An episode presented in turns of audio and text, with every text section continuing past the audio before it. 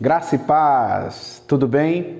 Eu desejo que esteja tudo bem sobre a sua vida, sobre a sua casa e realmente quero que essa graça e essa paz de Deus alcance toda a sua família.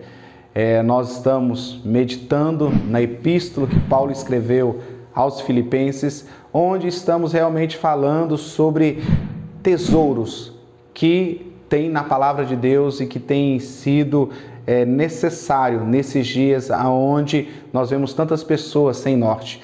E essas reflexões elas têm esse objetivo, né? É, a epístola que Paulo escreveu aos Tessalonicenses, ela tem um propósito de trazer alegria, e não é alegria qualquer, é uma alegria que vem da parte de Deus. E hoje eu quero meditar com você sobre a oração do apóstolo.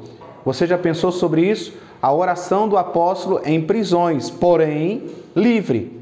É um algo um paradoxo bem interessante. Paulo estava preso em Roma, escrevendo essa carta de alegria, essa carta de prazer, mas Paulo estava livre. Por quê? Porque a verdadeira prisão não é aquela de grades, mas é aquela que o homem se afasta de Deus, aquela que o homem está preso no pecado. Mas quando nós somos libertos pelo poder do Evangelho, nós podemos estar em várias circunstâncias, porém sempre estaremos livres. E eu quero meditar com você aqui no versículo 9, que Paulo diz o seguinte: Eu também faço esta oração, que o, o vosso amor aumente mais e mais em pleno conhecimento e em toda percepção, para aprovardes as coisas excelentes e serdes sinceros e inculpáveis no dia de Cristo, cheios de justiça, o qual é mediante Jesus Cristo para a glória e louvor de Deus. Olha a oração do apóstolo Paulo aqui nessa epístola.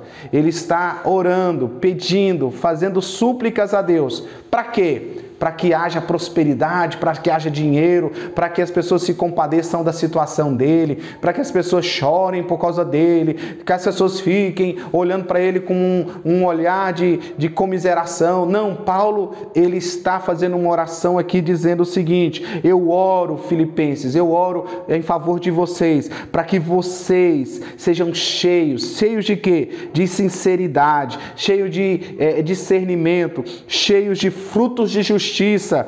Para quê? Para o louvor da glória de Deus. Para que Jesus Cristo seja é, é, é, cada vez mais arraigado em vocês e a verdade de Deus seja plena na vida de vocês. Olha que oração que esse apóstolo está fazendo para os seus filhos na fé. Meu querido, nós vemos hoje muitas pessoas fazerem tantas, tantas orações, tantas campanhas, tantas fórmulas mágicas para prosperar, para progredir, para isso, para aquilo. Mas quando a gente para nas Escrituras e ora e olha a oração que Paulo está fazendo a Deus pelos seus filhos na fé, ele faz um, um pedido a Deus que haja discernimento, que haja sinceridade, que haja atos de justiça, que haja as verdades de Deus no coração dos seus filhos na fé.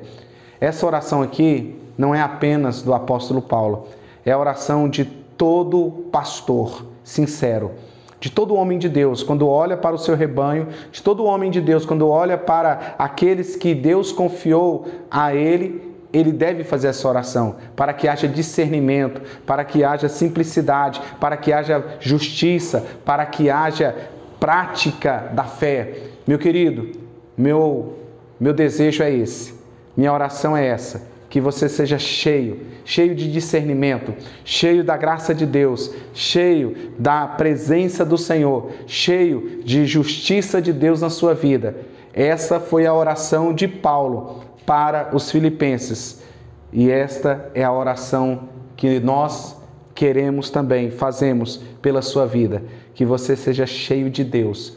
E sendo cheio de Deus, todo o pacote vem junto.